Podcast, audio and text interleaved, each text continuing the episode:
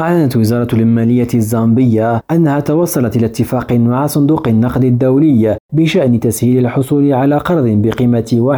1.4 مليار دولار ممتد لثلاث سنوات وقال وزير المالية سيتومبيكو موسوكوتواني في بيان إن الاتفاقية ستوفر لزامبيا الحيز المالي الذي تحتاجه وستساعد في تعزيز البرنامج الاقتصادي الوطني الذي يقوم على أربعة ركائز تتمثل في التحول الاقتصادي وخلق فرص فرص الشغل وتنمية البشرية والاجتماعية والاستدامة البيئية والحكامة إلياس خلفي ريم راديو جوهانسبرغ